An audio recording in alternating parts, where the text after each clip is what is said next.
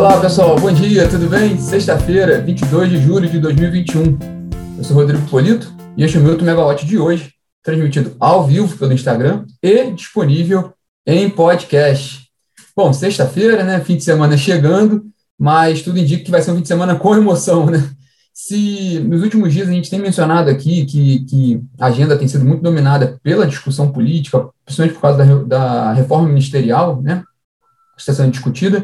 Agora o cenário mudou um pouquinho, a, a, o, o tema energia volta à agenda do país, assim, mais de curto prazo, volta a ter destaque, principalmente por causa do recente relatório divulgado, né, relatório, não, a nota técnica divulgada pelo Operador Nacional do Sistema Elétrico no fim do dia de ontem. Nós vamos falar sobre esse tema aqui hoje, vai ser o principal tema do dia hoje, essa nota técnica do Operador Nacional do Sistema Elétrico.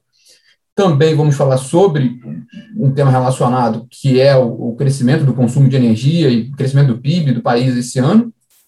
E fechando com os dados oficiais da Petrobras, no né, relatório de, de produção e vendas da companhia, que saiu ontem à noite. A gente tinha comentado que, que esses números iam sair ontem, depois do fechamento do mercado. Né? Vamos começar pelo Operador Nacional do Sistema Elétrico. Né? Ontem, no fim do dia, ele divulgou essa nota importante, uma nota importante e preocupante, uma, uma nota técnica que, na verdade, foi uma revisão de um documento anterior né, que, que eles já haviam, já haviam feito. Essa revisão agora ela considera um novo cenário, né, com, com um aumento da previsão de carga que a gente tem acompanhado, né, e uma menor disponibilidade térmica. E o ONS indicou, né, na conclusão, uma degradação dos níveis de armazenamento ao fim do período seco, em relação ao estudo anterior, principalmente no sul e no nordeste. Com relação ao atendimento, aos requisitos de potência, o ONS também observou sobras bastante reduzidas no mês, de outubro, com esgotamento de praticamente todos os recursos no mês de novembro. Então, foi, foi um, um, um sinal bem preocupante que o ONS trouxe. É, o ONS explica que essa nova nota incorpora já as flexibilizações de restrições hidráulicas já aprovadas pelo, pelo recomendadas pelo Comitê de Monitoramento do Setor Elétrico e aprovadas pela CREG, pela Câmara Interministerial que está tratando da questão dos recursos hídricos, né? E esse documento também já muda, foi aquele ponto que a gente falou da carga, né? ele considera um aumento do PIB de 4,5% esse ano em relação aos 3,3% que eles vinham trabalhando anteriormente. Há uma mudança expressiva do crescimento, da previsão de crescimento, e isso mudou bastante o cenário de análise do ONS. De acordo com o ONS, né, nesse documento, o, o operador explica que essa nota técnica agora traz premissas mais realistas e alinhadas com o momento econômico, e também com as condições conjunturais do sistema interligado. O, o, o, o ONS ele fez dois cenários, né? Um que ele trabalhou com um acionamento térmico mais conservador, não considerando as usinas térmicas que não estão disponíveis, né? Por falta de combustível ou por questões de litígio, outras questões que impedem a operação delas. E um outro cenário com todas as térmicas operando e com a importação de energia ali total com, com países vizinhos, né? O, o, recado final do operador é que nos dois cenários não há risco de desabastecimento, mas essa informação com relação ao esgotamento dos recursos em novembro acendeu muito ali o. Bom, não acendeu o sinal amarelo, porque já está aceso há muito tempo, né? Mas trouxe de novo essa, de novo essa preocupação.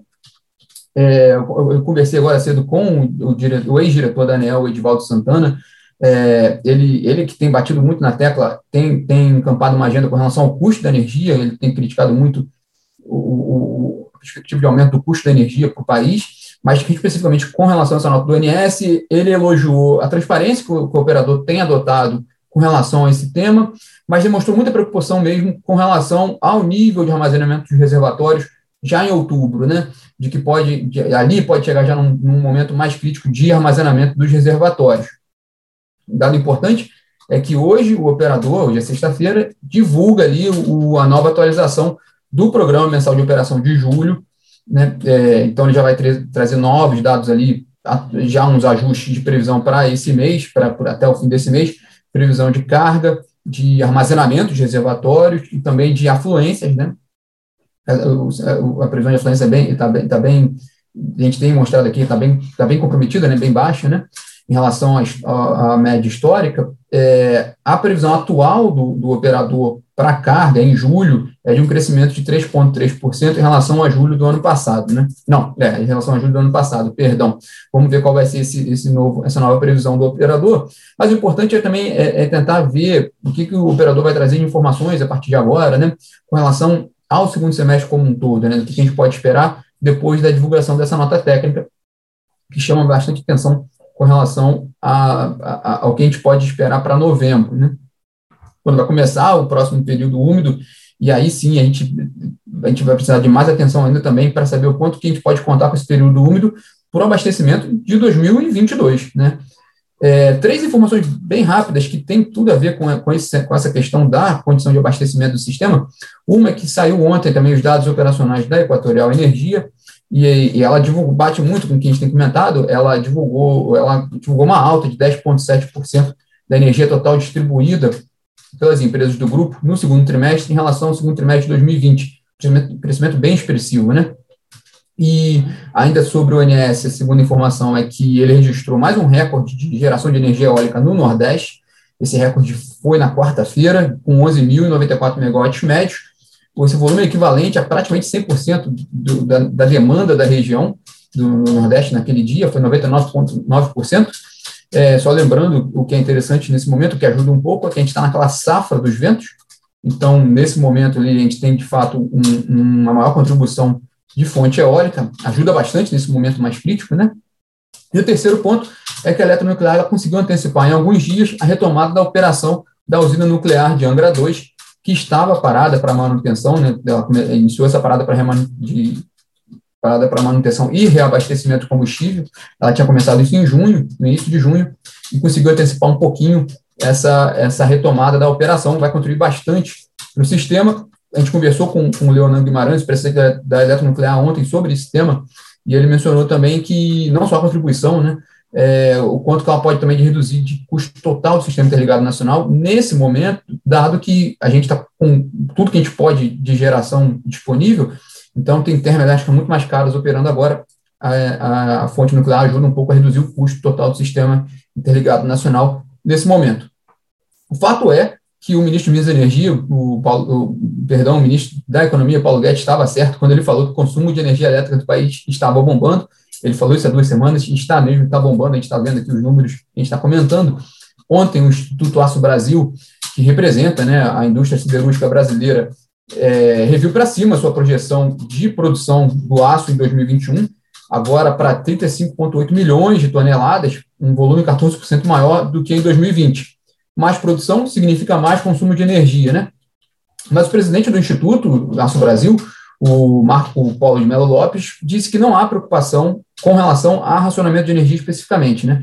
A entidade tem mantido contato frequente com o ministro de Minas e Energia, Bento Albuquerque, e discutido a, a crise hídrica, discutindo, na verdade, três pontos. A crise hídrica e as condições de abastecimento, é, o custo da energia e a descarbonização do, no setor industrial, que é um tema que a gente, tem, a gente mencionou ontem, os dados de, de previsão de, de necessidade de investimentos em transição energética, né? É, tem, tem essa discussão hoje de clima e energia lá na, no, no G20. É, então, um dos temas também nessa, nessa agenda do Aço Brasil é a descarbonização da indústria. Né?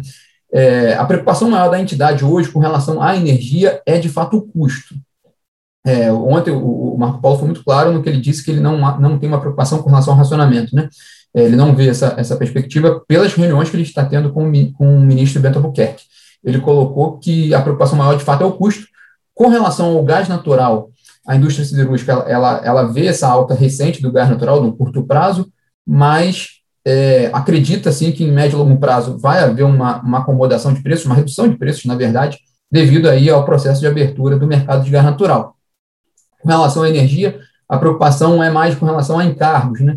que representa cerca de um terço do custo total de energia para o setor siderúrgico e que, na visão do, do Instituto, retira a competitividade, né, atrapalha a competitividade da indústria siderúrgica brasileira, que compete em, em nível global. Né. Sobre o ministro de Minas e Energia, que a gente comentou aqui, né, ele continua na Itália, cumpre aquela agenda dele na Itália, ele participa hoje da sessão ministerial conjunta de clima e energia do G20, G20 que reúne os países que representam 80% do PIB mundial e 75% do comércio global. Então, o ministro vai estar lá participando dessa, dessa, dessa sessão e também de compromissos associados a essa agenda. Né?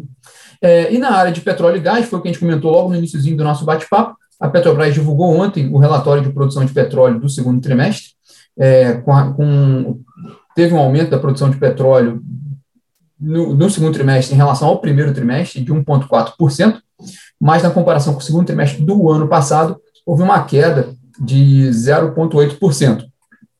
Na comparação semestral, a gente até tinha mencionado isso aqui antes com os dados preliminares, né? na comparação semestral, houve uma queda de 3,1% na produção petrolífera da Petrobras. Mas eu chamo atenção aqui para alguns dados interessantes que saíram ontem nesse relatório. Né? Um é o aumento da venda de diesel, né? a venda de diesel no, no segundo trimestre cresceu 11,4%, a produção de diesel né? cresceu 11,4% em relação ao primeiro trimestre e 28,8% em relação ao segundo trimestre do ano passado, né? Para 815 mil barris diários. No, no semestre, no primeiro semestre, houve um aumento de 24,6% em relação ao primeiro semestre do ano passado. É, isso é sinal claro do que a gente tem comentado aqui no bate-papo hoje de atividade econômica, um crescimento grande da venda de diesel é, é sinal de, de, de, de, de atividade econômica, né, de transporte, a gente tem uma malha é, grande rodoviária que faz transporte de cargas, então, reflexo dessa atividade econômica, né. Outro dado importante, a geração de energia da Petrobras cresceu 15,1% no, no segundo trimestre em relação ao primeiro trimestre e 207% em relação ao segundo trimestre do ano passado, para 3.297 megawatts médios. Petrobras é a maior geradora termoelétrica do país. Isso reflete também nosso, nosso nosso momento atual de, das condições de abastecimento, demandando muito essa geração termoelétrica. Foi um dado expressivo que a Petrobras divulgou.